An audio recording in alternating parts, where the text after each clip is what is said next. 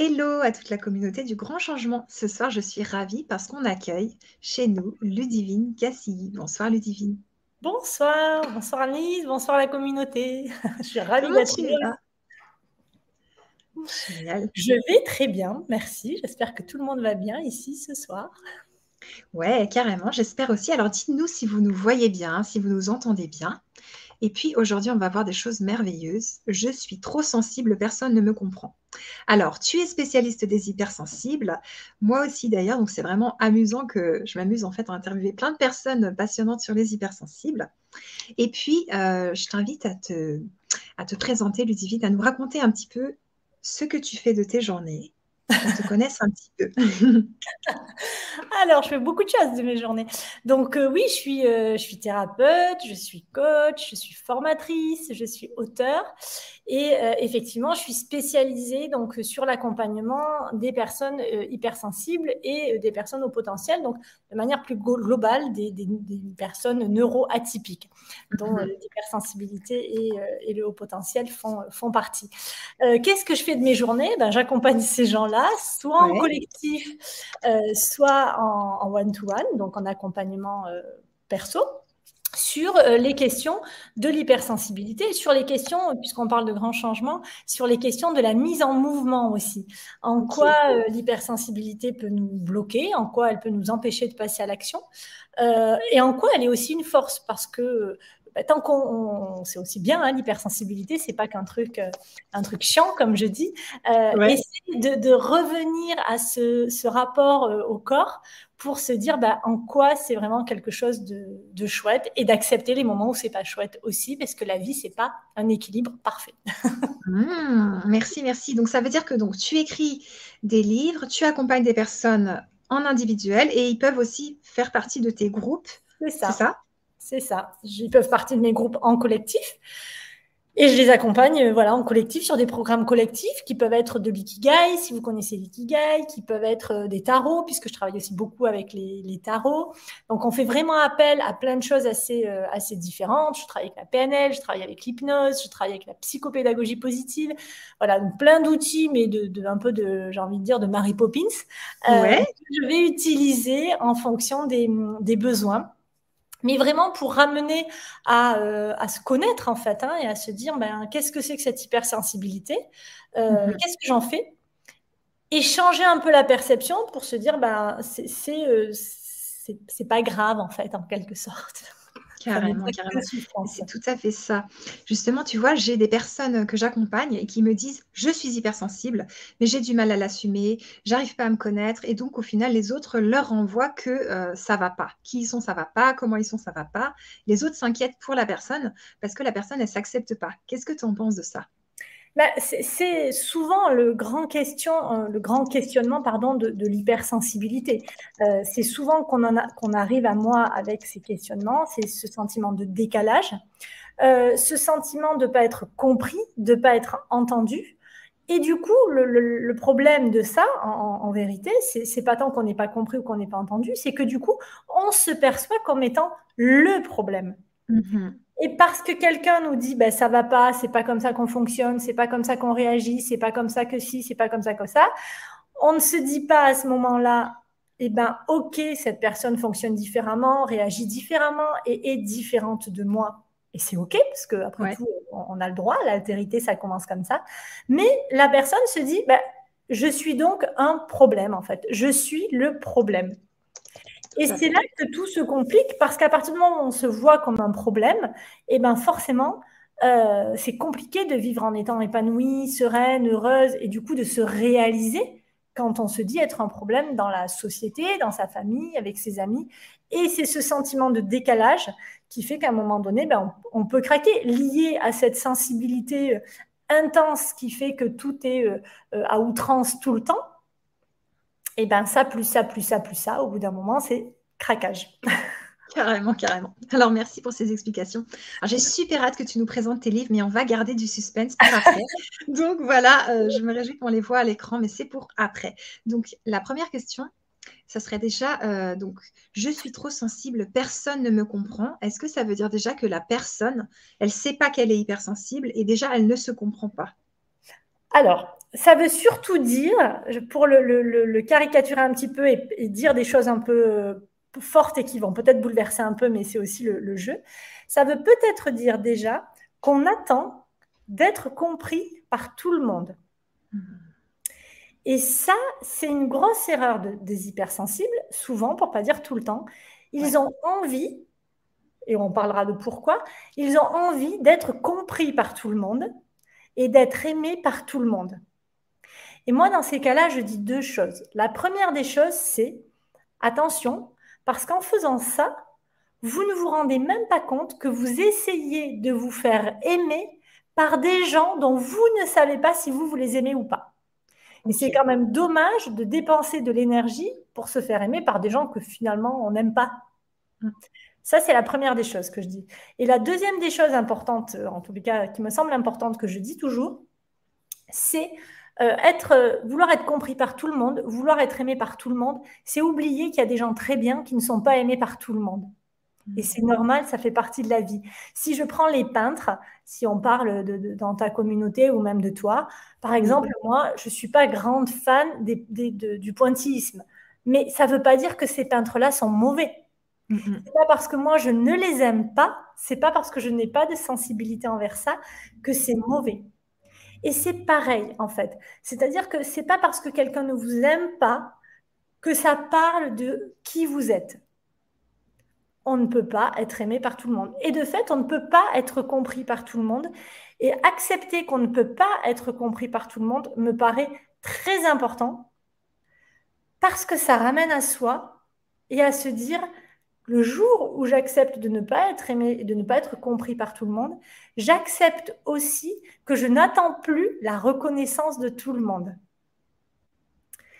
Et ça me paraît très important quand on est hypersensible parce que c'est le grand, j'allais dire le grand problème, mais j'ai pas envie de parler de problème, c'est le grand sujet des hypersensibles et des atypiques en général, ce besoin de reconnaissance à mhm. outrance. Hein, voilà, on va toucher quelque chose de fort. C'est vraiment de dire, euh, pour que euh, je sois reconnue, pour que je sois aimée, j'ai besoin d'être euh, compris par tout le monde. C'est clair. Alors, il y a plein de personnes qui sont avec nous. Il y a Luna qui te salue. Et bonsoir Luna, quel joli prénom. Ouais, elle est tout à fait d'accord avec toi. Il y a plein de personnes qui sont là, qui sont super contentes. merci d'aborder le sujet des hypersensibles. Alors, bienvenue à toutes et à tous. Et puis, justement, par rapport à ce que tu disais, Ludivine, c'est Christelle Petit-Colin qui dit euh, Les hypersensibles se contentent de miettes de gentillesse. Et on reçoit des miettes, on est super heureux, heureuse, alors que ce sont des miettes. Est-ce que tu peux nous parler de ça? Oui, bah, c'est ce que je disais, c'est-à-dire qu'on est tellement, et je m'inclus parce que je l'ai vécu aussi, euh, on est tellement dans cette, ce besoin de reconnaissance qu'on va se jeter sur tout ce qui passe en fait, en se disant si je prends ça, eh ben c'est bien. Si je prends ça, je vais être aimé. Mais ce risque-là, qu'on prend en faisant ça, c'est qu'on va attirer à soi souvent des personnalités toxiques, voire des gens qui vont nous faire du mal. Parce que du coup, on ne se donne pas de valeur. Et en ne se donnant pas de, valeur, pardon, on attire à soi des gens qui ne vont pas nous en donner, des gens qui ne vont pas nous respecter et des gens qui ne respecteront pas nos limites. Nos limites en français. Hein. et, du coup, euh, bah, du coup, c'est vraiment important de, revenir à cette histoire de, reconnaissance, de valeur et de se dire je suis quelqu'un de bien, quoi qu'il en soit.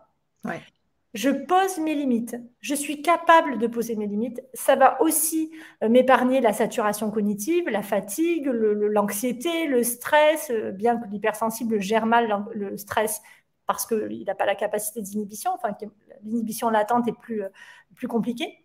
Mais euh, de poser ses limites et d'être pleinement soi en se disant ben, je suis quelqu'un de bien et je sais que c'est pas facile au début, mais ça me paraît être le seul chemin.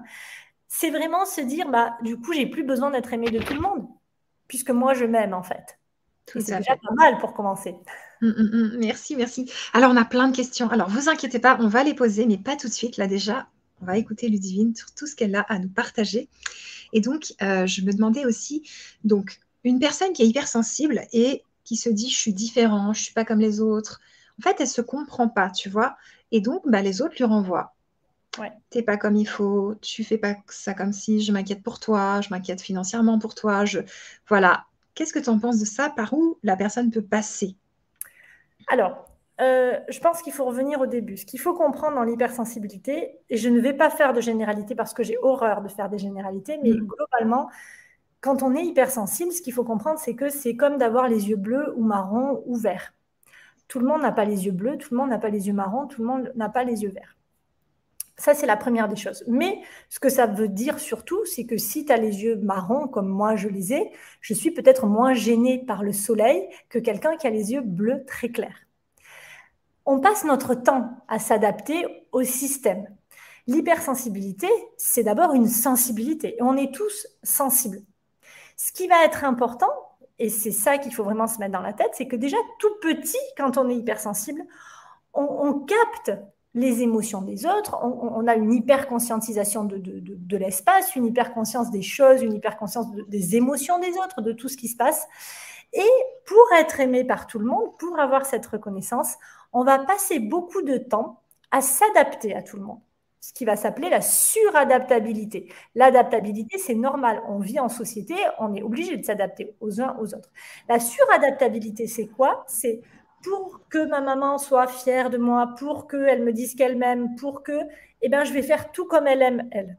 Pour que mon papa soit fier de moi, pour que je vais faire tout comme il aime, elle, lui, les mêmes idées, les mêmes machins, les mêmes trucs. Mais ça marche aussi pour mes professeurs, pour mon chéri, pour ma chérie, pour mon patron, pour mes collègues de travail. Et puis, il arrive un moment dans la vie où on se trouve quand même très fatigué et on craque parce que cette, suradaptabilité ne marche qu'un temps. Mhm. Et à un moment donné, on est pris par l'anxiété, par le stress et on craque. Et donc là, on se dit, mais en fait, qui je suis quand j'arrête de me suradapter? Qui je suis Et la question de l'hypersensibilité, c'est souvent que quand on s'en rend compte, c'est parce qu'on craque et qu'on doit revenir à soi et qu'on réalise à ce moment, à ce moment-là qu'on ne se connaît pas. On ne connaît pas ses valeurs, on ne connaît pas ses besoins, on ne connaît pas ses limites.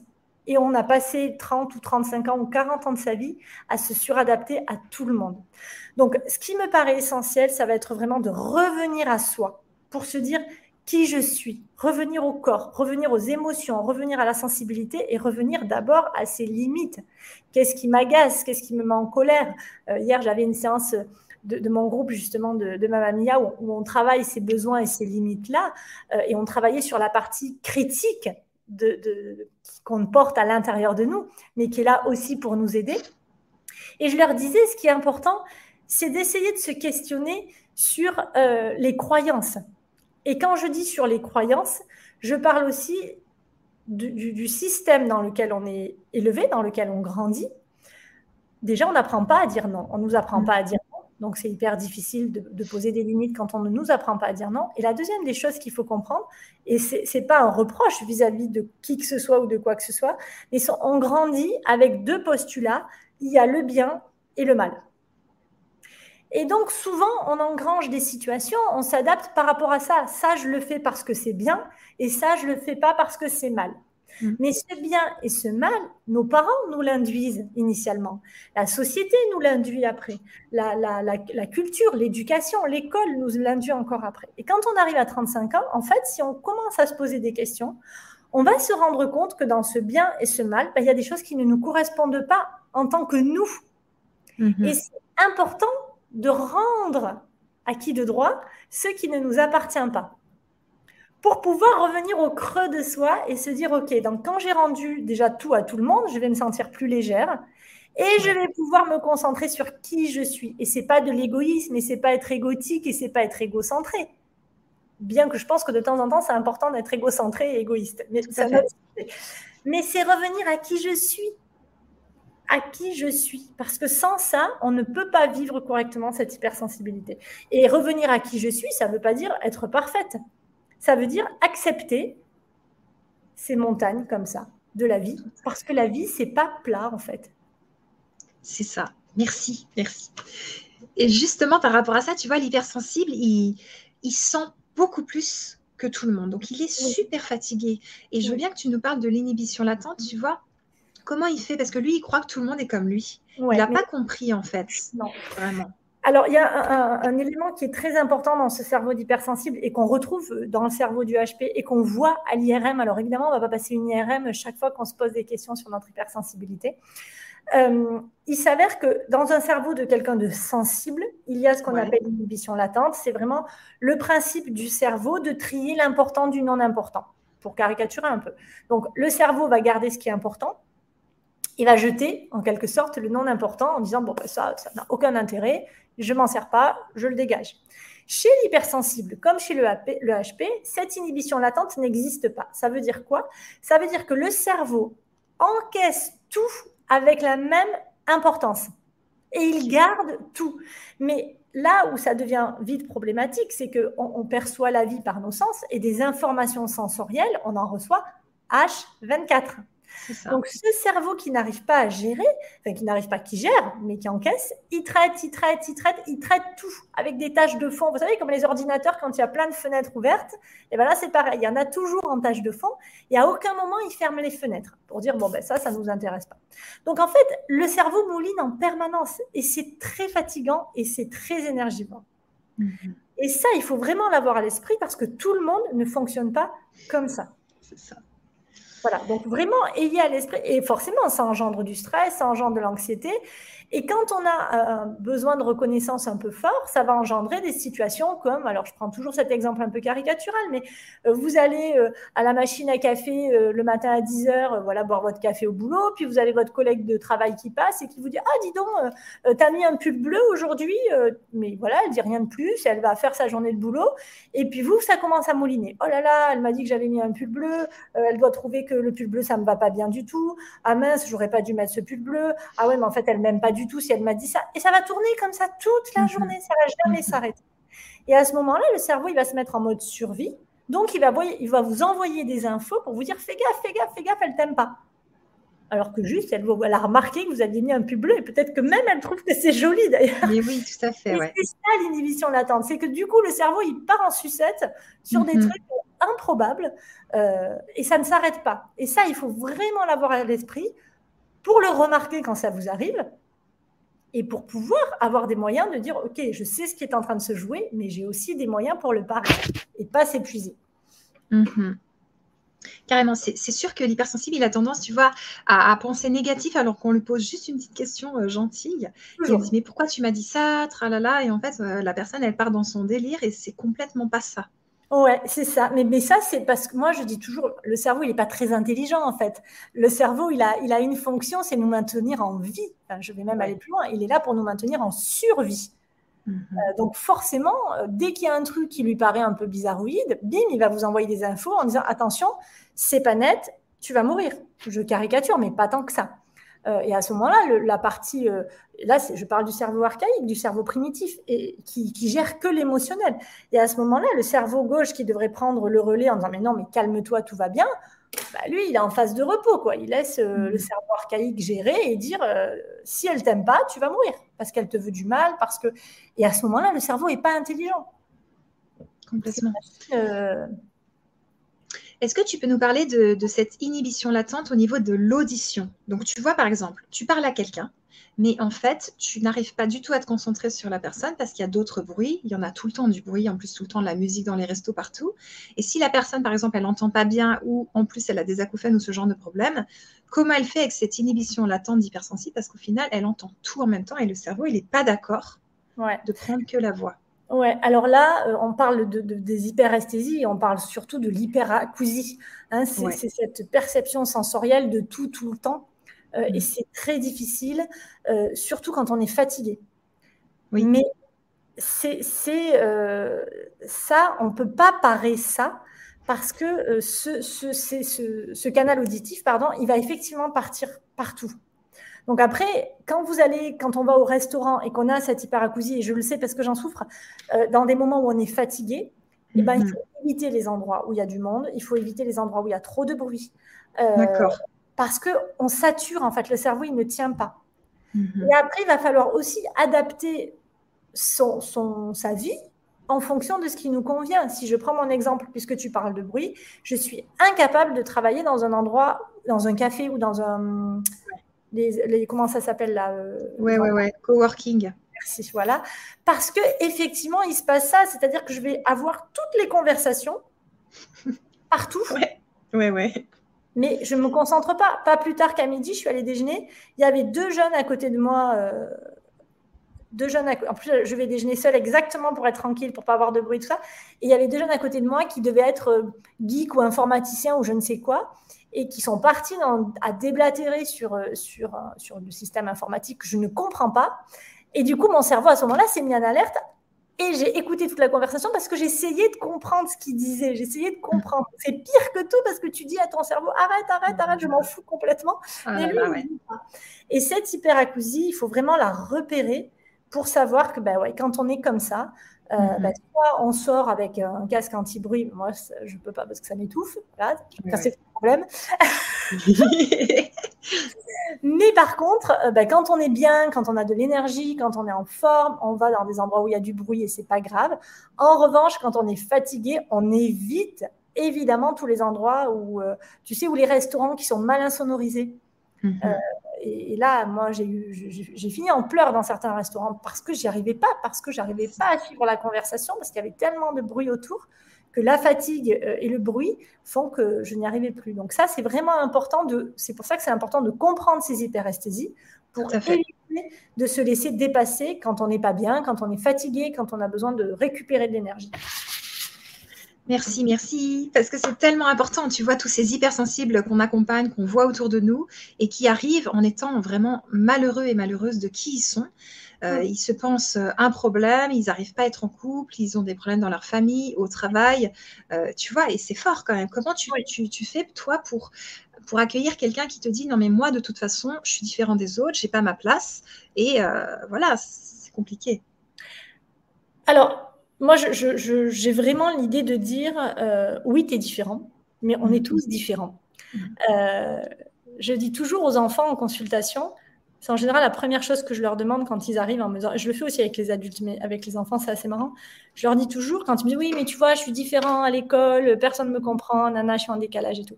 Et je leur dis Est-ce que tu sais combien il existe d'enfants exactement comme toi, avec les mêmes caractéristiques dans le monde entier? Et donc là, en général, ils réfléchissent, ils se disent 100 000, 10 000, et je leur dis non, en fait, exactement comme toi, il n'y en a qu'un, c'est toi. Et c'est ça qui fait de toi quelqu'un d'exceptionnel. C'est parce que tu es unique en ton genre, en fait. Et c'est cette singularité-là qui fait que nous sommes des êtres exceptionnels.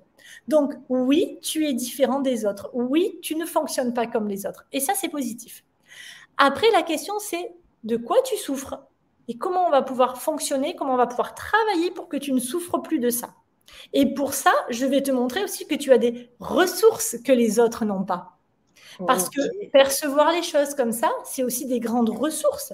C'est aussi euh, avoir une grande capacité de créativité. Et la créativité, c'est pas forcément dessiner. La créativité, c'est s'adapter, euh, c'est être capable d'organiser un anniversaire, c'est être capable de, de savoir quel cadeau on va donner à quelqu'un parce qu'on le sent en fait c'est aussi une grande capacité d'intuition si on la travaille.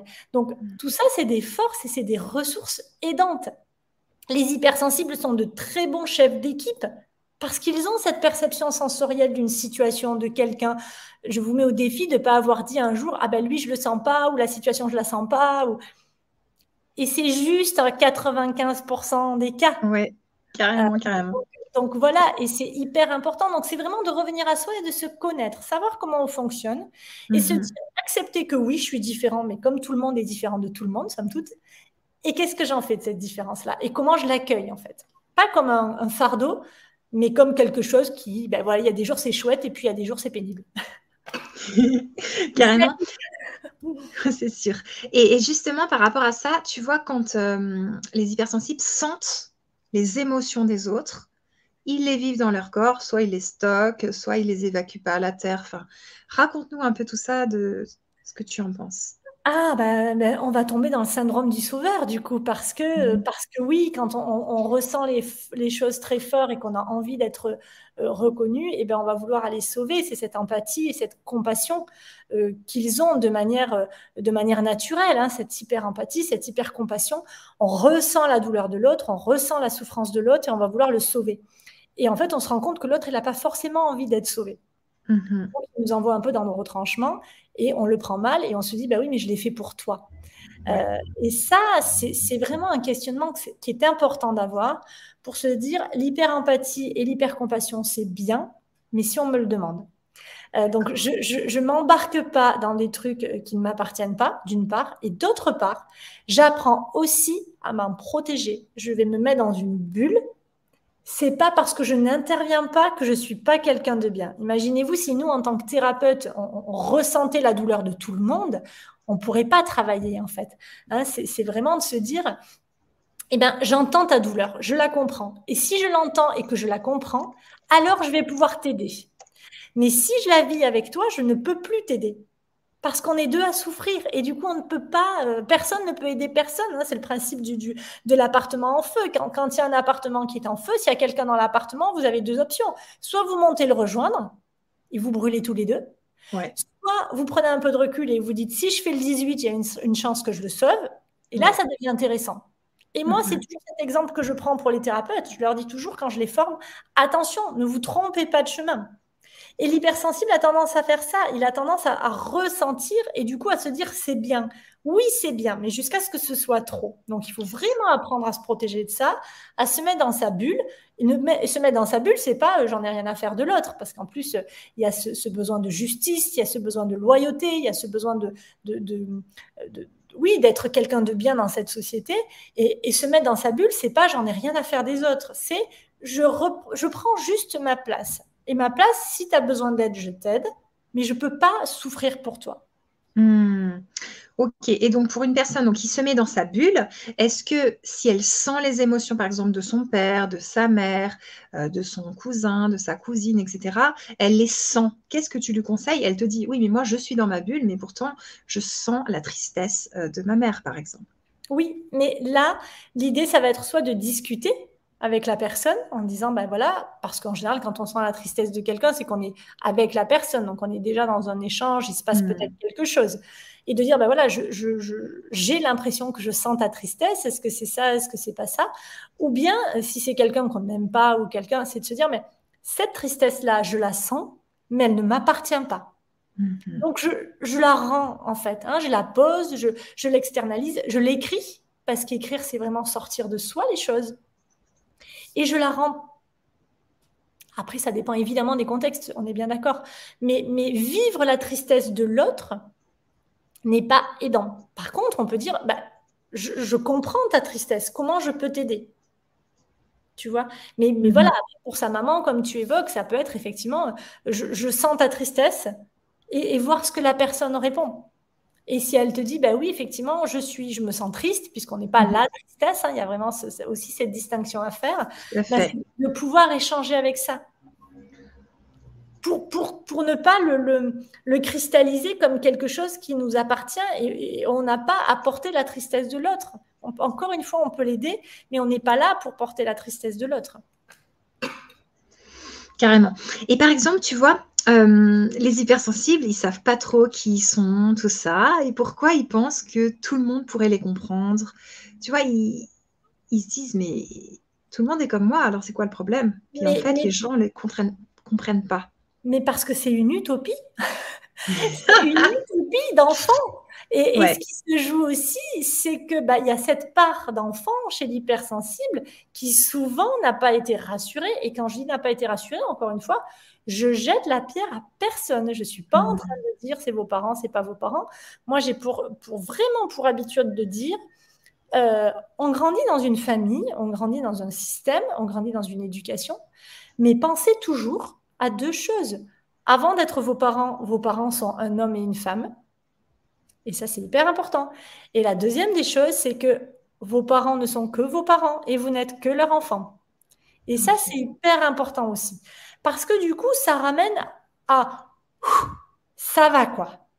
Tu vois, j'ai rien à leur reprocher. Ils ont fait ce qu'ils ont pu. Alors évidemment, euh, en toute mesure. Ouais. Mm-hmm. Euh, mais mais euh, mais oui, c'est, j'ai rien à leur reprocher. Ils ont fait de leur mieux. Ils se sont plantés. Mais comme tous les parents, en tant que parents, on se plante tous. En effet, on fait de notre mieux, mais on se plante tous parce qu'on n'est pas parent, on, ne naît pas parent, on est femme, homme, et après on essaie de se débrouiller avec tout ça. Et chacun vit tout ça. Et du coup, dans cette part d'hypersensible de, de, euh, qui, euh, qui, qui, essaie de, de se dire mais moi euh, j'ai besoin d'être aimé, j'ai besoin d'être aimé, j'ai besoin d'être aimé. Il y a souvent cette part d'enfant intérieur, hein, ce qu'on appelle mm. ce que, Freud appelle enfant intérieur, qui est cette part de nous qui reste à l'intérieur de nous toute notre vie, qui est génial parce que cette part de nous, d'enfant, elle nous permet bah, de nous amuser, elle nous permet de sauter dans les flaques d'eau, elle nous permet de d'oser. C'est la partie de nous qui n'a pas peur aussi, hein, qui, s'embarque et qui va être un peu arrêtée par la partie de nous qui critique, qui va dire ah non mais calme-toi, c'est pas possible. Euh, et euh, cette partie de nous, elle est souvent blessée, elle est souvent triste, parce qu'à un moment donné, elle a vécu quelque chose qui peut être très simple ou beaucoup plus compliqué et qu'elle ne s'est pas sentie reconnue, elle ne s'est pas sentie aimée, elle ne s'est pas sentie soutenue. Et donc, elle s'est mise dans un petit coin et elle attend qu'on vienne la voir. Et quand on cherche la reconnaissance, souvent, c'est pas l'adulte qui attend la reconnaissance. Hein. On va retrouver chez l'hypersensible en général ce perfectionnisme. Dans le perfectionnisme, on attend, on, attend que l'autre nous dise oh, ce que tu as fait, c'est vachement bien. Hmm. Qui attend ça? C'est pas la femme qu'on est devenue, c'est la petite fille. À part que la personne en face, elle peut pas savoir que c'est la petite fille qui attend ça. Et elle peut surtout pas savoir qu'on attend ça. Et du coup, ça, tombe toujours à l'eau. Parce que forcément, eh ben, on est toujours déçu. Hmm, carrément. Waouh, merci. Alors, tu nous proposes un atelier sur le grand changement. On a la chance de t'avoir encore un petit peu avec nous.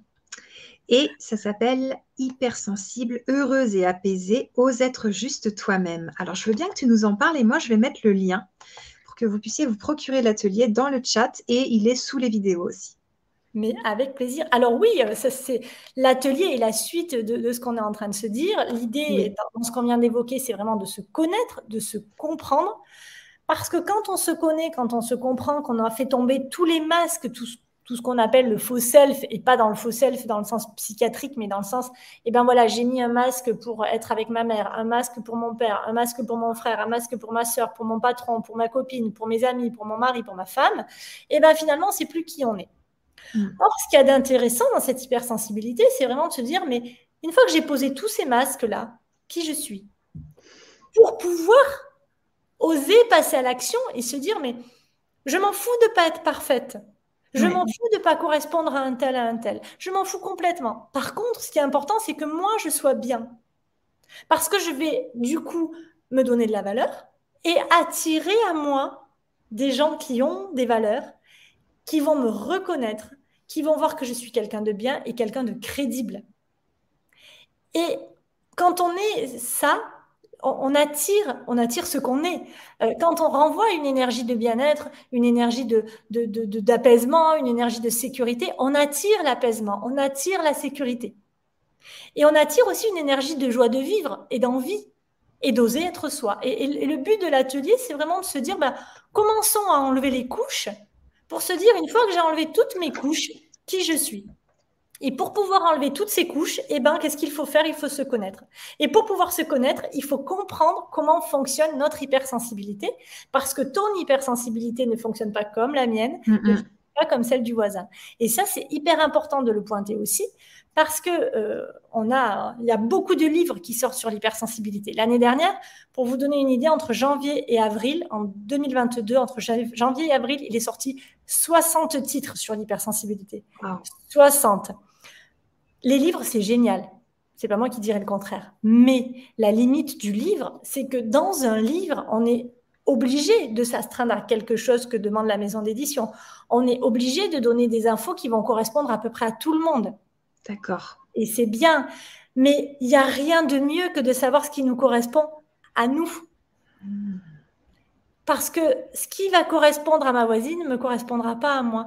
Et là, je prends toujours l'exemple de, de, la tarte aux pommes. Je suis très mauvaise cuisinière, mais c'est pas grave, je prends cet exemple quand même. Vous savez, si vous avez envie de faire une tarte aux pommes, vous vous dites, bah, je vais acheter un bouquin pour euh, les tartes aux pommes. OK. Vous allez acheter un premier livre et il va vous dire, bah, vous mettez ça, ça, ça, ça. Et vous allez dire, ah non, mais dedans, il met du sucre, j'aime pas le sucre. Ah, bah, je vais acheter un autre livre. J'achète un autre livre. Alors, euh, bah, celui-là, il me dit de mettre du sucre vanillé, mais j'aime pas. Bon, bah, je vais acheter un autre livre. OK. Et tu vas acheter comme ça 4, 5, 6, 7 livres en te disant, ouais, mais je sais pas parce que moi, j'aime pas tout ce qu'ils mettent dedans. Par contre, si tu appelles quelqu'un qui est spécialiste de la tarte aux pommes, qu'est-ce qu'il va te dire? Il va te dire est-ce que qu'est-ce que tu n'aimes pas toi? Eh ben, tu vas pouvoir lui dire j'aime pas le beurre, j'aime pas le sucre, j'aime pas la vanille, j'aime pas les pommes. Et il va te dire ben, on va changer de recette alors. Mais il va surtout te dire eh ben, on va comprendre comment toi tu fonctionnes pour adapter la recette à toi et pas l'inverse. Et l'accompagnement, c'est ça. Et comprendre comment on fonctionne, c'est ça. C'est adapter la, dynamique du mode de fonctionnement de l'hypersensible à qui vous êtes, pas l'inverse. Parce que dans les livres, ben, ça va forcément être un peu l'inverse. Hmm. Ok, ok. Alors, justement, par rapport à cet atelier, est-ce que tu vas aider les personnes à se donner de la reconnaissance, se donner de la bienveillance pour que justement ils arrêtent peut-être un peu de la demander à l'extérieur, des choses comme ça. Alors oui, après, euh, il faut comprendre aussi quelque chose. Le but de l'atelier, c'est vraiment d'apporter des, outils pratiques, c'est vraiment d'expérimenter des choses, mais on ne peut pas en une heure de temps euh, tout, tout modifier. C'est pas possible en fait. On peut modifier les choses progressivement. Et moi, ce que je vais vous apporter pendant l'atelier, c'est vraiment des, pistes qu'on va faire, des exercices qu'on va faire ensemble pendant l'atelier, d'ailleurs, que je vais vous proposer si vous avez envie. Euh, et après, de pouvoir les tester, de les expérimenter et de les vivre et, de voir aussi comment vous évoluez avec ça. il faut aussi être gentil avec soi-même en se disant, ben, ça peut pas, euh, ça peut pas changer du jour au lendemain. le temps, le temps est un grand, une grande aide et on a besoin du temps. Même si on vit dans une société où tout va vite, on a besoin du temps. D'accord. Alors justement, l'atelier, il est en direct, puis en replay disponible à vie. Merci Luna pour ta question. Donc voilà, vous venez en direct avec nous. C'est du direct. Vous pouvez poser vos questions personnelles. On s'adapte exactement à ce que vous avez besoin. Et ensuite, vous pouvez le regarder autant de fois que vous voulez. Et les personnes qui l'achètent par la suite peuvent le regarder, l'écouter. Ça sera très, très riche. C'est ça. Et, vraiment, effectivement, l'idée, c'est l'intérêt aussi d'être en live, c'est de pouvoir donner des pistes en fonction de ce qui vous correspond. C'est-à-dire que vous allez évoquer votre problématique et moi, en fonction de votre problématique, je vais pouvoir vous apporter des réponses précises. Et mhm. une réponse précise qui aide quelqu'un, bah, souvent, elle aide quelqu'un d'autre aussi. Ça permet vraiment d'ouvrir le, tout le champ des possibles et de se dire, ah bah ok, ça c'est ok, ça c'est possible, ça c'est possible, ça c'est possible. Carrément. Et quand on est hypersensible, alors donc, euh, est-ce que c'est quand on découvre qu'on l'est? Est-ce que c'est quand on l'est depuis longtemps Cet atelier, qu'est-ce qui va apporter aux différents hypersensibles? Se connaître et vraiment essayer de repérer euh, ce que j'appelle moi la base de l'hypersensibilité. Repérer ces hyperesthésies. Donc les mhm. hyperesthésies, il faut comprendre que le début de, la première des choses, plutôt pardon, de, l'hypersensible, c'est vraiment euh, cette, cette hyperconscience des sens. Hein, donc cette, ce sont ces hyperesthésies. Euh, alors, c'est quoi les hyperesthésies? Pour le caricaturer un petit peu, c'est quelqu'un qui est sensible ressent euh, bah, normalement euh, le, goût, l'odorat, l'ouïe, tout ça. Quelqu'un qui est hypersensible ressent comme s'il avait un, variateur de, vous savez, électrique à fond. Hein, on a, maintenant, dans les lumières, on peut mettre bas ou très haut. Et eh bien, l'hypersensible ressent toujours tout très haut pas compliqué. Euh, donc, ce qui est important, c'est d'abord, quand on est hypersensible, de connaître ces hyperesthésies, parce que quand on connaît ces hyperesthésies, on va pouvoir souffler et on va pouvoir savoir ce à quoi on doit faire attention pour pas saturer le cerveau. C'est-à-dire, mhm. plus vous allez percevoir les choses fort, plus vous allez donner d'infos à votre cerveau, plus vous risquez la saturation cognitive. La saturation cognitive, c'est quoi? C'est qu'à un moment donné, le cerveau, il saute.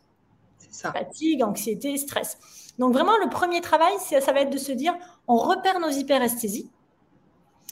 Et qu'est-ce qu'on fait une fois qu'on a repéré nos, hyperesthésies? On adapte notre vie en fonction. Et après, ça va être aussi de travailler sur nos limites. Donc, quelles sont vos limites? Comment vous les, vous les mettez en place? Comment vous les mhm. aidez pour se protéger aussi de, de, tout ce qui vient de l'extérieur et pour pouvoir avoir cette capacité à dire j'ai le droit de dire non en fait. J'ai mhm. le droit de ne pas dire oui à tout parce que dire oui à tout, bah, c'est épuisant. Et après, il y a un autre plan, c'est aussi de se dire bah, qu'est-ce qui est vital quand on est hypersensible? Quelles sont les choses Quelles sont les situations? Euh, de, quoi on ne peut pas faire l'économie quand on est hypersensible? Et ça, ça va être vraiment important qu'on en parle en atelier parce que vous allez voir qu'il y a plein de choses dont on ne peut pas faire l'économie quand on est hypersensible. Sinon, on risque à tout moment cette fameuse saturation cognitive. C'est ça, qui n'est pas agréable. Hein. On peut en témoigner. C'est ça. Comment recharger ses batteries aussi, pardon, du coup, je te coupe, mais euh, du coup, bah, de la même façon, parce que je, pense au parallèle, mais euh, sont, de quoi on ne peut pas faire l'économie quand on est hypersensible, ça c'est le premier plan. Et deuxième mm. plan, comment on recharge ses batteries quand on est hypersensible? Et comment on évite de les laisser se vider aussi? Parce que souvent l'hypersensible, il est, vous voyez votre téléphone, il est entre le rouge euh, et le orange à un moment donné, et l'hypersensible, il est souvent dans cette zone orange en fait. Mm-hmm. Et, bah, le téléphone, si vous voulez qu'il marche, c'est un peu comme l'ordinateur. À un moment donné, il faut le repasser dans le vert. À part que vous, vous restez souvent dans l'orange jusqu'au jour où il y a une catastrophe et vous tombez dans le rouge. Alors que l'idée, ça va être de se dire, bah, je vais plutôt être dans le vert. Mhm. Comme ça, quand c'est un peu compliqué, je passe dans l'orange, mais jamais dans le rouge.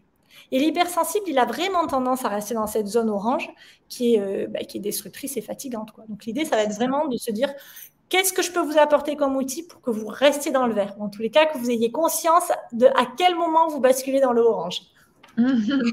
Super. Alors, je sens que ça va être un super atelier pour tous les sensibles et les hypersensibles euh, de cette chaîne. Venez, de toutes les chaînes de YouTube et tout, venez. Ça va être un temps. Je vous remets le lien dans euh, le chat. Il est sous les vidéos aussi. On va répondre bientôt à vos questions, mais d'abord, euh, j'ai vraiment super hâte que tu nous présentes tes livres, que tu nous parles un petit peu de, de ça. Des deux premiers? oui alors, les livres, bah, c'est un peu ce que je viens d'évoquer en fait. Alors, du coup, je suis très mauvaise vendeuse puisque je vous ai dit que ce n'était pas dans les livres qu'on trouvait les solutions. Mais effectivement, j'en ai fait, j'en ai sorti deux chez Solar. Donc, un qui est sorti l'année dernière en janvier et qui s'appelle Mon cahier euh, hypersensible, qui est un cahier où on va retrouver effectivement plein de concepts. Euh, qu'est-ce que c'est que l'hypersensibilité Comment on peut repérer qu'on est hypersensible ou pas et des exercices pour, euh, pour gérer son hypersensibilité et ses émotions, son hypersensibilité et ses relations, euh, son hypersensibilité et, sa créativité. Donc ça, c'est le premier. Et le deuxième, il est sorti en mars sur le même thème et il s'appelle Rituel Feel Good Hypersensible. Et là, c'est un, livre qui est un petit peu plus gros. Euh, et qui est plus structuré comme un agenda en fait. Donc c'est trois semaines de rituels avec des rituels tous les jours de nouveaux exercices. C'est pas les mêmes exercices que dans le premier. Des exercices courts à faire tous les jours et, euh, à reporter dans le, dans le voilà dans l'agenda pour, euh, pour petit à petit. Alors, il y, a, il y a un agenda sur le sommeil, il y a plein de rituels bonus, il y a des fleurs de bac, voilà, il y a plein de, de, choses. On parle de la communication non violente, évidemment, puisque c'est très important chez l'hypersensible de communiquer. Apprendre à s'affirmer, on en reparlera aussi pendant l'atelier. Voilà, ça parle de choses très spécifiques et très, euh, très, j'allais dire, caricatural à l'hypersensible, qu'il a besoin de savoir faire et qu'il a souvent du mal à faire. Mmh, merci, merci. Justement, j'ai vu que Luna, elle parlait de communication non violente. Euh, Luna, elle est hypersensible, elle vient très souvent dans les conférences. Et, euh, et donc voilà, tu dis que c'est très important pour les hypersensibles, la CNV. Alors, je, surtout, ce qui est d'important, alors la CNV, je trouve que c'est un outil qui est chouette à utiliser mm. facilement, mais je trouve que surtout que ce qui est important, c'est de dire non quand on a envie de dire non. Et souvent, chez les ah personnes, c'est difficile. Donc la CNV, c'est vraiment, euh, et puis pour, pour, euh, pour, aller un peu plus loin, on se retrouve souvent quand on est hypersensible, alors je ne vais pas euh, trop en parler, mais, mais on aura l'occasion d'en reparler dans l'atelier, dans cette relation, soit adulte, enfant, parent, euh, soit bourreau, victime, sauveur. Ouais. Il est hypersensible, il passe son temps à croire qu'il est victime et que, et que, et que, et que le pauvre, tout est contre lui et que personne n'écoute. Mais on verra aussi que souvent, il bascule dans la position du bourreau parce que, euh, bah, parce que quand on veut sauver quelqu'un qui n'a pas envie d'être sauvé et qu'on lui dit mais si je veux te sauver, mais si je veux te sauver et que l'autre te dit bah, en fait je t'ai rien demandé et il a le droit de dire ça à l'autre. Et bien là on bascule en bourreau parce qu'on dit ah oui mais tu vois t'es pas gentil avec moi, moi je voulais te sauver et tu veux pas. Mais non en fait. Donc ça va être important, on va beaucoup euh, discuter aussi pendant l'atelier de, cette, de ces positionnements, euh, à quel moment et dans quelle position je suis. Et l'idée, avec la CNV notamment, mais après il y a d'autres outils, mais je trouve que la CNV c'est chouette pour ça, c'est de revenir à une position d'adulte à adulte. Et c'est difficile de tenir une position d'adulte à adulte parce qu'on est en permanence, et parfois même ça nous arrange, hein. on parle des bénéfices secondaires, mais parfois ça nous arrange d'être de, d'être dans une position de victime ou d'enfant. Complètement. Évidemment, mais il faut le faire en pleine conscience. Merci beaucoup Ludivine. Alors je me réjouis beaucoup de ce bel atelier qu'on va vivre et on va prendre quelques questions avant de conclure Super. Alors Claude, enfin c'est pas une question. Elle nous dit bah oui, j'aimerais bien que tout le monde m'aime, c'est sûr, mais ça fait longtemps que j'ai compris que ce n'était pas possible. Mais par contre, j'ai l'impression que j'aime tout le monde. Eh ben ok. Il n'y a pas de souci avec ça. Moi, je trouve que c'est bien si ça te, euh, si, si, ça ne, ne joue pas sur le, la fatigue, sur l'énergie, et si on n'est pas, euh, si on se dit pas, euh, comment dire, si on n'est pas froid, enfin, oh, j'ai pas le mot qui me vient, désolé, mais j'ai parlé toute la journée, du coup, je perds mes mots. Tu vois, si on n'est pas froid en se disant, ah, moi j'aime tout le monde, et personne m'aime, tu vois, si on n'est pas dans ce ressentiment-là, mm-hmm. Ben, moi, je ne vois pas d'inconvénient à, aimer tout le monde et à accepter que tout le monde ne nous aime pas. Complètement. si, euh, si, aimer tout le monde, je trouve que c'est beaucoup quand même. Claudie, elle dit Bonsoir, oui, grosse dévalorisation, pervers narcissique à l'horizon. Et oui, parce que dans la dévalorisation, forcément, on attire les pervers narcissiques qui, euh, qui vont d'abord commencer par vous dire Oh, mais t'es quelqu'un de bien, c'est vachement chouette ce que tu fais. Donc, c'est ça que la grosse dévalorisation a besoin d'entendre. Hein. À ce moment-là, ça nourrit. Et euh, bah, il a pêché un poisson, quoi. Et du coup, après, ça bascule. Donc, c'est vraiment cette idée-là de se dire, tant que, je ne, tant que je me dévalorise, je vais mhm. attirer ces personnages-là qui, elles, ont besoin à un moment donné pour, pour, euh, pour, se donner leur, leur, pleine puissance de, pervers, euh, ont besoin bah, d'une victime, quoi, pour le coup. C'est clair. Alors, Luna, elle aimerait que tu parles euh, d'une chose importante. On a parlé déjà de l'inhibition latente et elle dit car je suis très stressée et du coup très fatiguée. Est-ce que tu peux nous parler, de, nous parler du stress et de la fatigue qui parfois emmènent les hypersensibles jusqu'à des épuisements chroniques? Moi, j'ai une cliente qui est dans ce cas-là, mais vraiment la personne, elle est épuisée euh, et ne sait plus quoi faire. Mais c'est ce que je disais tout à l'heure. C'est qu'en fait, vous ne le savez pas, vous n'en avez pas conscience. Et c'est pour ça qu'on va le conscientiser pendant l'atelier en, travaillant sur les hyperesthésies. Mais mhm. euh, vous êtes souvent en zone entre le orange et le rouge. Et du coup, euh, et eh ben forcément, quand il y a euh, une source de stress et des sources de stress pour un cerveau d'hypersensible, il y en a en permanence. Si vous ne supportez pas le bruit et que vous vous mettez ce soir dans une... Moi, j'ai travaillé toute la journée. Si ce soir, je sors, euh, bah, il y a fort à parier que je rentre en pleurant parce que j'ai accumulé trop de fatigue pour pouvoir réussir à gérer euh, l'énergie que me demande du bruit, du mouvement, des gens, des conversations. L'inhibition latente, c'est ça, c'est que vraiment le cerveau ne gère pas. Il, accueille mm. tout, tout, tout, comme s'il remplissait un sac à dos. Et puis à un moment donné, le sac à dos, bah, il a une contenance et une fois qu'il est plein, bah, il déborde. quoi. Et euh, l'inhibition latente enfin, engendre le stress. Euh, mais le, stress n'est pas forcément lié à l'inhibition latente. Et par contre, la fatigue est ce qui découle de tout ça. Et il faut tout remettre à sa place, c'est-à-dire euh, qu'est-ce qui me stresse, comment ça me stresse, connaître ces hyperesthésies pour savoir à quel moment ça part, euh, ça part pas comme il faut, pour pouvoir dire, OK, quand je vis ça, ça, ça et ça, je sais que je vais être stressée. Mm-hmm. Ça va engendrer de la fatigue et cette fatigue-là, je ne suis pas capable de la gérer, donc ça va être encore plus stressant. C'est vraiment ça qu'on va décomposer dans l'atelier. C'est vraiment le fait de se dire, attention, je sais que ce, phénomène de, non-gestion du stress fait que euh, tout, euh, tout va se compliquer assez, euh, assez rapidement. C'est super intéressant parce que tu vois, on a beau le savoir en tant qu'hypersensible, on retombe quand même des fois dans des moments de saturation parce qu'on s'en est trop demandé. Bien sûr.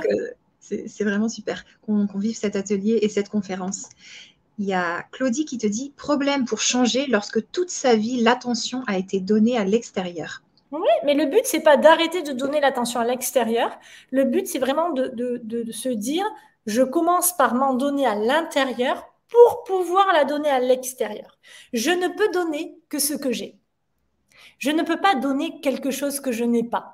Je ne peux pas mhm. donner quelque chose que je ne connais pas à l'intérieur de moi. Donc, je me donne de l'attention à moi, je prends soin de moi. Et là, je vais pouvoir porter de l'attention aux autres, je vais pouvoir aider les autres. Une maman qui est fatiguée sera moins patiente qu'une maman qui a pris 10 minutes pour elle en disant à ses enfants, écoute, là, je me sens fatiguée, j'ai besoin de 10 minutes pour être après totalement disponible pour toi.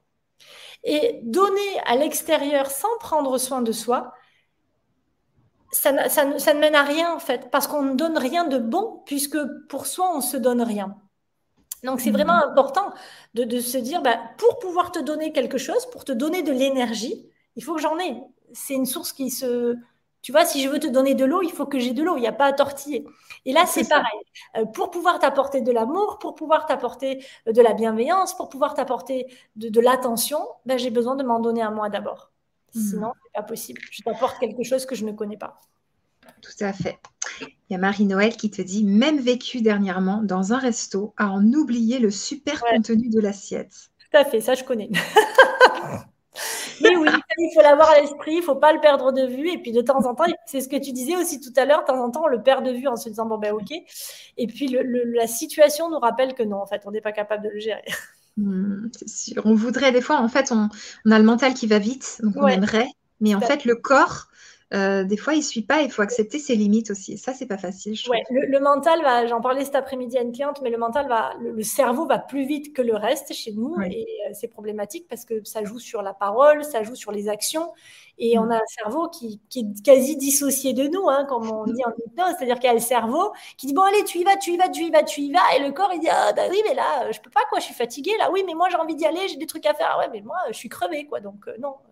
Et du coup, ça tourne en tâche de fond, c'est ce que je disais tout à l'heure. Carrément. Alors, Pâquerette, elle nous dit Merci de parler d'hyperacousie, dont je souffre depuis 15 ans. Personne jusqu'à ce soir ne peut me comprendre. Merci. Ah ben ça, il faut l'expliquer, l'hyperacousie. Mais après, bon ben voilà, il y a des gens qui ne comprennent pas parce que ben, parce qu'ils ne le vivent pas, quoi. Complètement. Et euh, oui, elle dit, Claudie, il est bon de percevoir, mais avec une certaine distance, la souffrance de l'autre. C'est ce que je disais tout à l'heure, effectivement. De la percevoir, de la comprendre, de l'entendre, mais de la vivre, c'est pas forcément bon. Donc, c'est de là qu'on parle effectivement d'une certaine distance. Tout à fait. Ok. Et elle te dit aussi, avez-vous expérimenté la respiration pour dégager un gros souci chez un enfant, par exemple? Alors, euh, je, expérimenter la respiration chez les enfants, oui pour un gros souci, pour moi, je ne sais pas ce que ça veut dire, euh, donc euh, je ne peux pas répondre à ça en fait, parce que euh, la respiration c'est super efficace, mais quelles que soient les situations, que ce soit des enfants, des ados, des adultes. mais par contre, je ne sais pas ce que ça veut dire qu'un gros souci, donc je ne peux pas me positionner là-dessus. oui, d'accord. Voilà, mais, la respiration, on ne règle pas tout non plus. Hein. Oui, carrément. Alors, Marie-Noël, elle dit un truc euh, qui m'inspire aussi quelque chose et tu vas, tu vas nous dire ce que tu en penses. Et quand on retire les couches, il y a le vide. Et justement, tu sais, quand la personne a fait tellement sa sauveuse qu'elle s'est tellement occupée des autres qu'au final, ben, la vie, on ne l'a pas trop construite. Nous-mêmes, on ne s'est pas trop positionné. Et mhm. après, ben, il s'agit de savoir où on veut vivre, quelle étude on veut faire, quel métier. Alors, j'ai envie de dire, et j'aime beaucoup cette phrase, Marie-Noël, quand on retire les couches, il y a le vide. J'ai envie de dire, quand on retire les couches, il y a le vide. Euh, et je pense à une carte de tarot qui s'appelle la mort, qui est en général hyper mal aimée, parce que la mm. mort, ça a toujours une connotation euh, bah, pas sympa, hein, c'est la fin. Mais moi, j'adore cette carte, parce que quand on regarde cette carte, il y a effectivement euh, ce squelette qui dit, bon, bah, c'est fini. Mais par contre, quand on regarde bien, en bas, il y a des petites fleurs, il, y a, il y a plein d'éléments qui nous disent, oui, mais la mort, c'est aussi le démarrage de quelque chose. Et le vide, c'est ça. Le vide, c'est, eh ben, c'est vide, je peux re-remplir, je peux me connecter à moi. À partir du moment où c'est vide, le champ des possibles est là, en fait. Et, je trouve ça génial. Mais bénissez le vide, parce que le vide, c'est le fait de dire, bah, maintenant que c'est vide, eh ben, j'y vais, quoi. Mais je mets des choses qui me plaisent. Je mets pas des choses qui me pèsent. Et c'est mmh. quelque chose, le vide. Donc vraiment, vivez le vide. Et, même, euh, là, tu, parles, Marie-Noël, de, ben, quand on retire les couches, il y a le vide, donc d'une situation euh, extrême. Mais, vivez le vide tous les jours. vous, on a besoin de vivre le vide. On est dans une société où on ne vit plus le vide. Mais le vide, c'est la vie, en fait. Le vide, c'est le début de quelque chose. C'est le début de la créativité, c'est le début de l'imagination, c'est le début des possibles, c'est le de, c'est le début de la vie, le vide, qu'on a besoin de commencer dans quelque chose. Hmm. Merci. Alors Estelle, elle te dit, est-ce que l'hypersensibilité ne serait pas une manifestation de perception extrasensorielle? Alors, je ne comprends pas vraiment la question, pour être tout à fait honnête.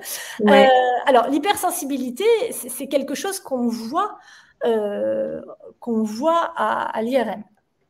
Dans l'hypersensibilité, il y a des hyperesthésies, de l'hyperémotivité, de l'hyperempathie, euh, de l'hypercompassion et forcément de l'hyper-intuition. Donc, on peut parler de manifestation de perception extrasensorielle, tout à fait. Mais ça dépend comment on les travaille. Mais l'hypersensibilité n'est pas qu'une manifestation de perception extrasensorielle. Tout ça en fait partie. Et alors, ce qu'il faut savoir aussi, comme ça, peut-être que ça va parler davantage, mais c'est qu'il y a autant d'hypersensibilité que de façons d'être hypersensible. Hmm. Donc ça va dépendre aussi de comment on grandit, dans quelle famille on grandit, dans quel environnement on grandit, quel trauma on a vécu. Et c'est ça qui va jouer aussi sur notre hypersensibilité. C'est aussi pour ça que c'est compliqué de parler d'hypersensibilité en ce moment et qu'on ne peut pas la diagnostiquer, déjà parce que ce n'est pas une maladie, mais surtout parce qu'il y a autant de façons de l'être que d'hypersensible. Du coup, on ne peut pas hmm. dire oui ou non. Ça se révèle dans plein de choses différentes qui seront très différentes chez moi, chez toi et chez tous les gens que, que, nous, que nous retrouvons ce soir. Mm, complètement. Et là, justement, Maud, elle, aborde quelque chose de passionnant. Elle dit Je peux ressentir un amour immense, une connexion à l'univers. Alors, ok, on peut ressentir difficilement les émotions dures, mais parle-nous un petit peu de ce qu'on arrive à ressentir dans le, la joie et tout ça. Mais oui, c'est euh, là, on parle souvent, et ça c'est un peu, c'est dommage, mais parce que quand en général les gens viennent à nous, c'est parce qu'ils souffrent de cette hypersensibilité-là. Mais ce qu'il faut savoir aussi, c'est qu'il y a des hypersensibles heureux. Moi, je m'estime être une hypersensible heureuse parce que j'ai travaillé aujourd'hui pour ressentir l'amour, pour ressentir la connexion à l'univers, pour ressentir la joie et pour accueillir ce qui vient en disant par moment, ben, ok, c'est un peu le bazar, ok, ça tourne pas vraiment comme je voudrais, ok, ça déséquilibre un peu, mais c'est ok tout ça parce que ça me donne une possibilité de d'accueillir les gens, ça me donne une possibilité d'exercer le métier que j'aime exercer, euh, ça me mm-hmm. donne possibilité de sentir les choses de manière très fine et, du coup de prendre des décisions sur cette intuition. J'ai toujours tout décidé sur mon intuition. Donc oui, c'est une vraie force. Je parlais tout à l'heure des cadeaux. Euh, ça me donne la possibilité, quand je suis invitée chez quelqu'un, d'y aller avec un cadeau, mais parce que j'ai tellement senti la personne en amont que je sais ce qui va lui faire plaisir. Ouais ça donne une grande créativité, ça donne une grande imagination. C'est aussi cette force-là, euh, l'hypersensibilité. C'est pas qu'un truc pénible. Et, c'est aussi le truc de dire, bah, j'ai la capacité de ressentir l'autre. Qu'est-ce qu'il y a de plus beau que ça, quoi? C'est clair, c'est clair. Justement, Pierre, il dit l'hypersensibilité a aussi un bon côté, c'est de ressentir aussi très fort le positif, joie, Exactement. Mais oui, parce que l'hypersensibilité, c'est, c'est ce côté, c'est vraiment se connecter à son côté enfant, c'est, c'est rire d'un rien, c'est, c'est ressentir très fort, euh, un, je sais pas, un déjeuner et le vivre de manière très forte, c'est, c'est être heureux très fort, c'est, c'est être triste très fort, mais, mais c'est vivre en fait, c'est, c'est vivre mm. très fort. Et, et, au fond, ben, vous savez, on en est à, se demander, sur le premier cahier, j'en ai parlé, mais on, dit que euh, les, les premiers hypersensibles, on se demande parce que c'est tout ça n'est pas posé. Mais si au fond, c'était pas les chefs de tribu, parce que c'était eux qui étaient capables euh, d'aller chercher intuitivement euh, la nourriture parce qu'ils ressentaient très fort. Mm-hmm. Après, on a parlé des sorcières. Les pauvres, elles ont été un petit peu liquidées quand même parce qu'elles avaient des perceptions où on se disait, ouh là là là là, là c'est très dangereux. Mais, mais l'hypersensibilité, c'est ni plus ni moins que ça. C'est juste de vivre plus intensément. Et après, on, on va choisir selon ce qu'on a vécu. Alors, on choisit pas toujours, mais moi, je pense qu'on peut à un moment donné choisir dans sa vie de le vivre bien ou de le vivre difficilement. De, se donner les moyens de, changer la perception des choses et de garder son, libre arbitre. Carrément. Et aussi, ce qui est amusant, tu, tu nous diras si tu es d'accord, c'est que des fois, faire ce qu'on adore ne va pas nous fatiguer. Et Claude, elle dit ça, grosse fatigue quand même, parfois je suis saturée, il n'y a que quand je suis en situation de psy que je ne tombe pas dans ces travers. Ça, c'est un miracle. Et travailler ne me fatigue jamais. Ah, mais ça, euh, chez les hypersensibles, et c'est aussi très en lien avec les HP, euh, il y a vraiment ce rapport à l'état de flow, dont on parlera aussi dans l'atelier. L'état de mhm. flow, c'est vraiment l'état. Euh, c'est l'état où on, ne fait plus la. Enfin, on est complètement dissocié du temps, de l'espace et de, la perception. C'est-à-dire que tu es dans une activité que tu aimes faire et il peut se passer n'importe quoi autour, plus rien n'existe. Et ça, c'est l'état de flow. Et quand tu es dans un métier que tu aimes, moi, je vis cet état de flow au quotidien. C'est-à-dire que, alors, je dis pas que j'ai pas de contraintes, attention, hein, quand je dois faire ma compta, quand je dois, j'ai appelé ma comptable cet après-midi, euh, je te jure, je n'étais pas en état de flow. Mais par contre, quand j'exerce mon métier, je peux parler des heures durant, je peux travailler des heures durant, je peux oublier de manger parce qu'il y a cet état d'adrénaline, de, d'ocytocine, de dopamine qui fait que je m'auto-nourris de bonheur et de bien-être. Et c'est exactement ça que tu exprimes, Claude, exactement. Euh, c'est pas un miracle, c'est vraiment quelque chose de fonctionnel et de, du système nerveux. Et du coup, oui, travailler ne fatigue pas parce qu'au contraire, ça remplit d'énergie.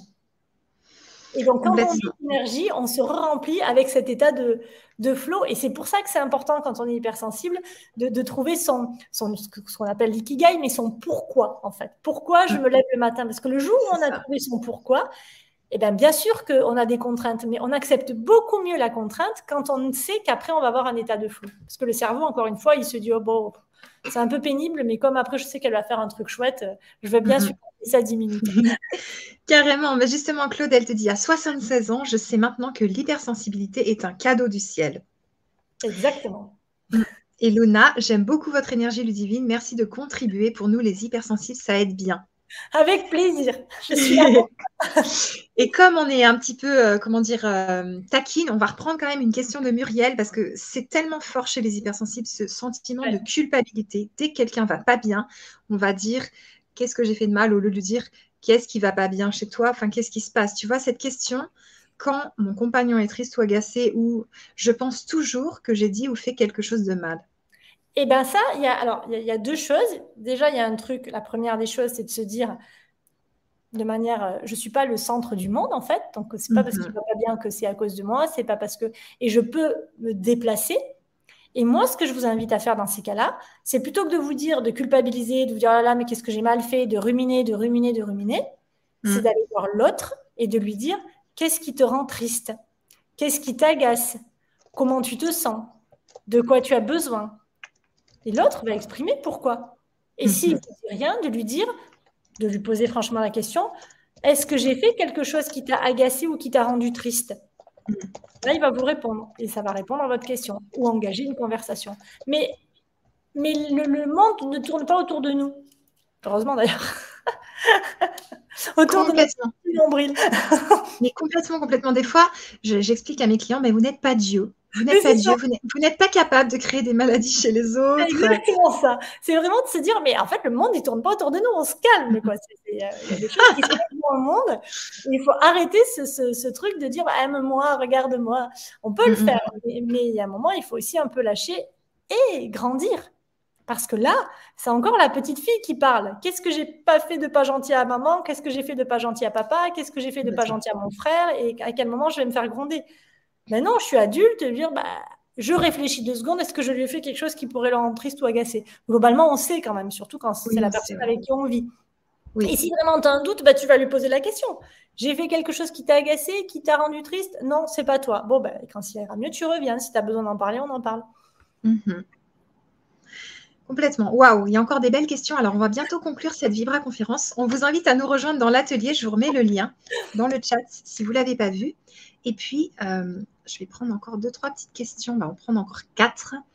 Euh, oui, donc voilà, Maud, c'est pas une question, mais elle dit des très hauts et des très bas. C'est sûr que oui, c'est des émotions très fortes chez les hypersensibles. C'est la base, oui. Très haut et très bas.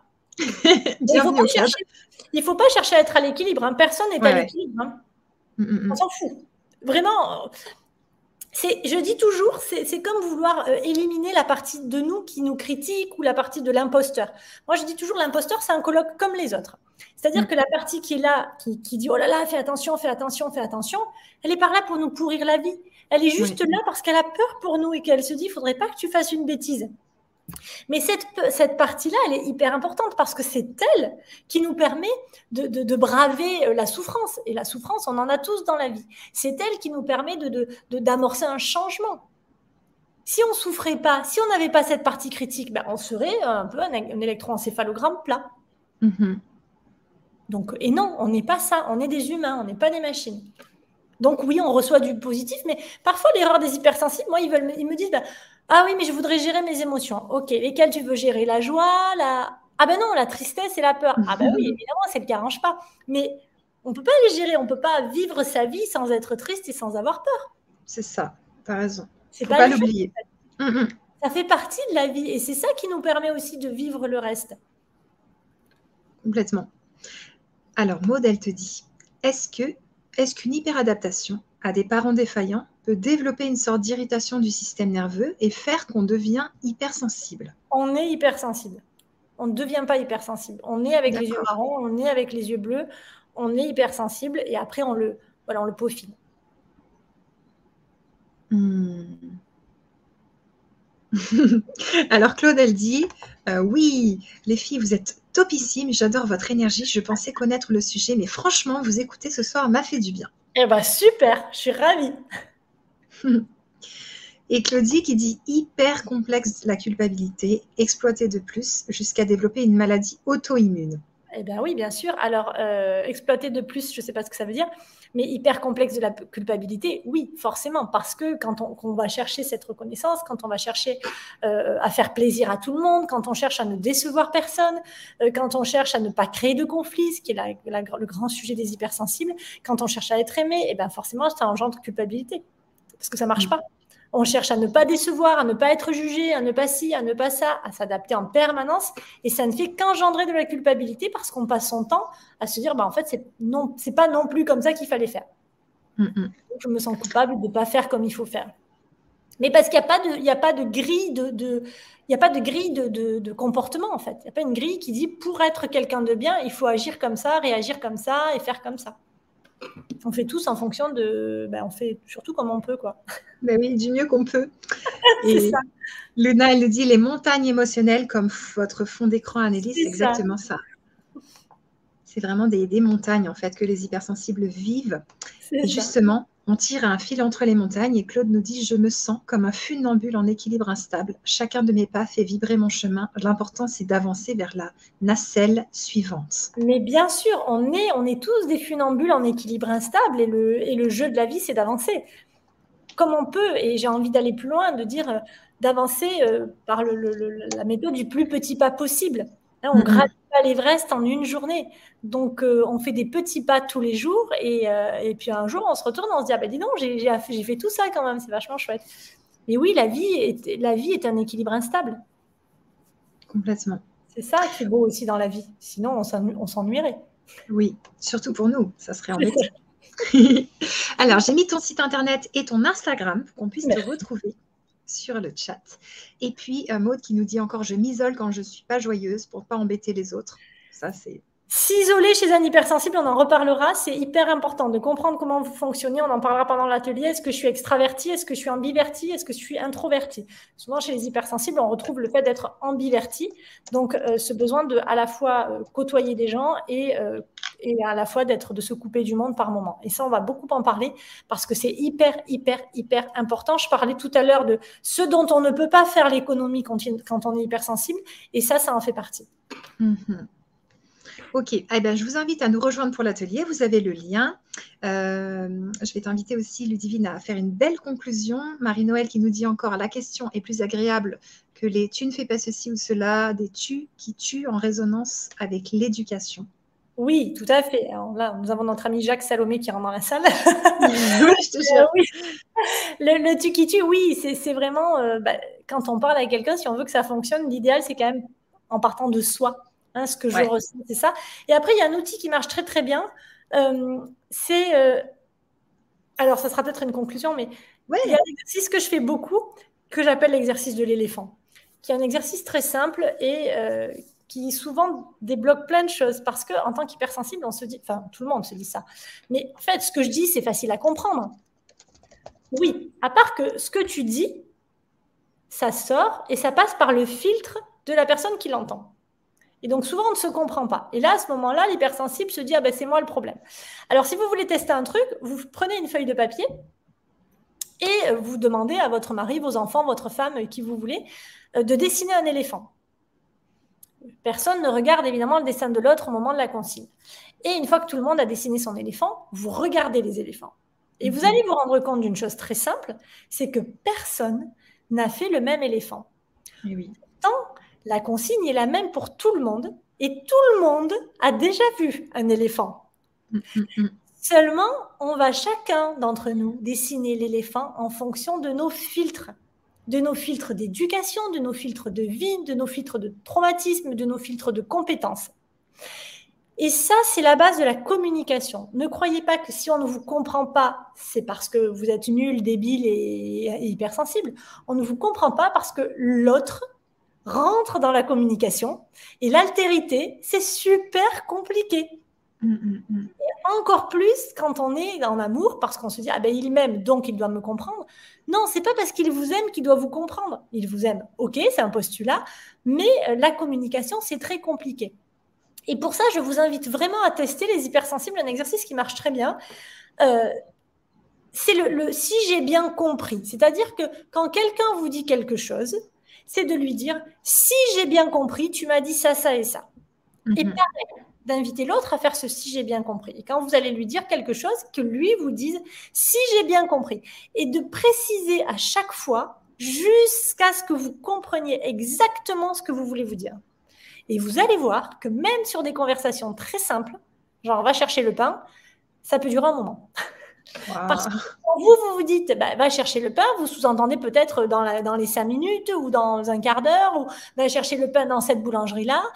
Dans votre tête, il se passe un truc qui est très clair pour vous et que vous pensez du coup induire à l'autre. Et lui, il entend, va chercher le pain, mais il ne sait pas si c'est dans une heure, si c'est dans deux heures, si c'est dans la boulangerie au coin de la rue ou de l'autre côté. Il ne sait pas si vous voulez du pain blanc ou du pain aux céréales. Bref.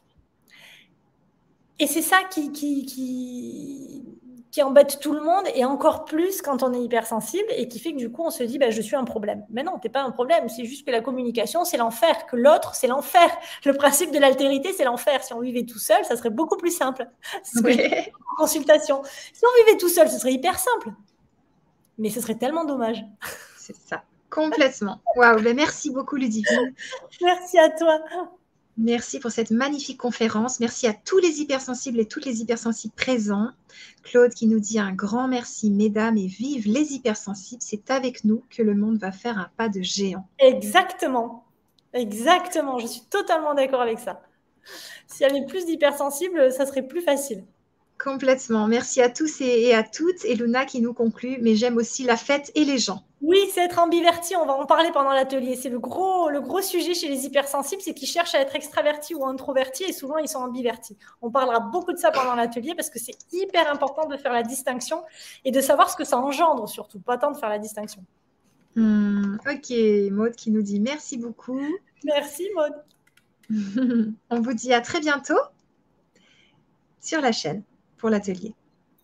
Au revoir. Au revoir.